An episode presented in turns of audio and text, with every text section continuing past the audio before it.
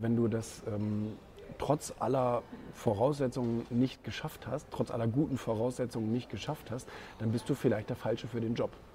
Und ähm, das, das, also das meine ich dann wirklich total leidenschaftslos. Das ist für mich einfach eine nüchterne Betrachtung dessen, dass wenn jemand seine Arbeit ähm, nicht gut macht, sollte er sich fragen, bist du falsch? Und ich mache dann Folgendes.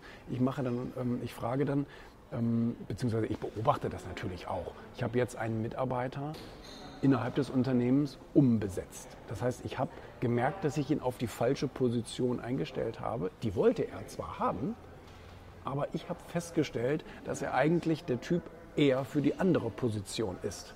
Und da war derjenige eigentlich gar nicht happy mit. Ich glaube aber trotzdem, dass er innerhalb der nächsten Monate feststellen wird, dass er eben sehr viel mehr Spaß daran hat.